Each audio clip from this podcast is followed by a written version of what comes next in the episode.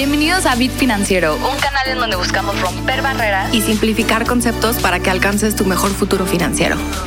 Hola a todos y sean bienvenidos a una nueva cápsula de Bit Financiero. Yo soy Caro. Y yo soy Lili y el día de hoy vamos a traerles un poco acerca del contexto global del mercado y para ello vamos a contarles acerca de un documento clave que sacamos aquí de parte de BlackRock. Así es, Lili, y se trata de las perspectivas globales de inversión, publicado por el BlackRock Investment Institute o, por sus siglas en inglés, el BII. Este equipo se encarga de publicar investigación con el fin de ayudar a nuestros clientes a navegar sus decisiones de inversión.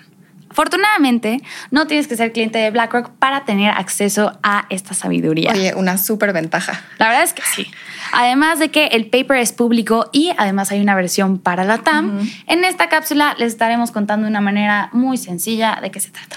Y entremos a lo que dice en el documento. Justamente se han identificado tres temas que mantendrán latentes en la economía global. Es decir, no uno, no dos, sino tres. Y el primero de todos ellos nos dice que nos preparemos para la volatilidad. O sea, abróchense el cinturón y pónganse cómodos que va a haber turbulencia. casi, casi. Y muy al contrario de que mucho, de lo que muchos millennials pensamos, desde que nacimos vivimos en, un, en una época a la que le llamamos gran moderación. Gran moderación. Lili, cuéntanos un poquito de eso. Y la gran moderación realmente nos referimos a un periodo relativamente estable, eh, porque justo la inflación como el crecimiento económico iban teniendo o presentando un crecimiento gradual. Lo cual estamos de acuerdo que eso hoy por hoy ya es historia. De acuerdo. Y creo que vamos al segundo tema que se liga bastante con esto, ¿no? Y es un tema que ya hemos platicado en las últimas dos cápsulas, así que los invitamos a que las escuchen. Y se trata de vivir con la inflación. Sabemos que los bancos centrales, como Banjico, son los encargados en controlar este incremento en precios.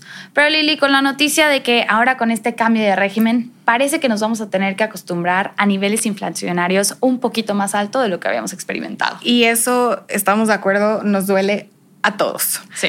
Pero bueno, creo que estos dos temas están muy relacionados porque gran parte de la volatilidad que veremos se va a derivar de cómo las economías responderán ante la inflación que estamos viviendo actualmente. Así es. Si esto pues les llega a sonar demasiado místico, no se preocupen, todo esto lo explicaremos muy sencilla, de forma muy sencilla, como siempre, en el bit financiero. Así es, y con eso pasamos al tercer tema, al cual le daremos un especial foco dentro de esta cápsula, ¿no? Entonces, Lili, ahora sí que auténticamente vamos a empezar a netear. Ah, y antes de que saquen las palomitas, que ya me los imaginé, no es lo que creen. Así es, seguramente en algún lado habrán escuchado hablar del net zero, ¿no? ¿Y de qué se trata esto? La meta net zero se trata de llegar a cero emisiones netas para el 2050 con el fin de mitigar el cambio climático que sabemos que está bastante grave, ¿no? Un gran reto. La verdad es que sí. Pero en general, estimamos que la transición a cero emisiones netas representa una oportunidad de hasta 50 trillones de dólares, Lili. ¿Cómo crees? A ver, a ver, vamos a poner en contexto este número tan grande porque a veces es difícil medir la magnitud cuando hablamos de este tipo de sumas de dinero. Totalmente. Pero para ponerlo en contexto, vamos a compararlo con el PIB de Estados Unidos del año pasado, es decir, el 2021, que fue de tan solo agárrate caro, porque fue de 23 trillones de dólares. O sea, la oportunidad de cero emisiones netas representa el doble, casi más del doble del PIB de Estados Unidos del año pasado. Exactamente. No, bueno, ¿y cómo se traducen estas oportunidades de inversión? Pues aquí tan solo uno de los ejemplos eh, lo ha mencionado nuestro CEO Larry Fink en su carta anual a empresarios, en la más reciente, ¿no? En esta carta menciona que los próximos unicornios no serán empresas de redes sociales, sino serán esas startups que ofrezcan soluciones sostenibles y escalables.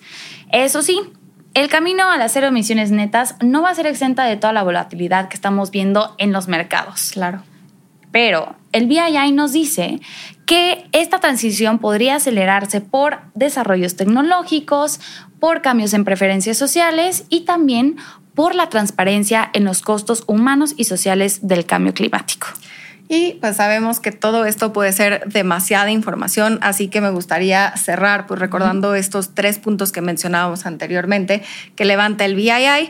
para tomar en cuenta nuestra perspectiva de mercados. Decíamos que el primero era que nos preparáramos para la volatilidad, el segundo, pues que vamos a seguir viviendo con la inflación, tristemente, y el tercero, la cero o preparándonos para las cero emisiones netas. Y aprovechamos este capítulo para agradecer al BII por este contenido.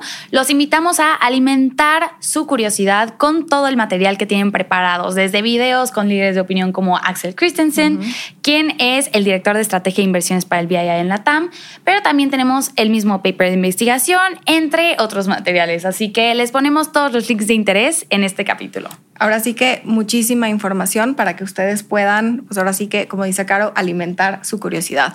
Que muchísimas gracias por estar con nosotros en esta cápsula. Los esperamos en el próximo episodio en donde estaremos explicando algunos conceptos clave para empezar a pensar como un inversionista. Esperamos les haya gustado.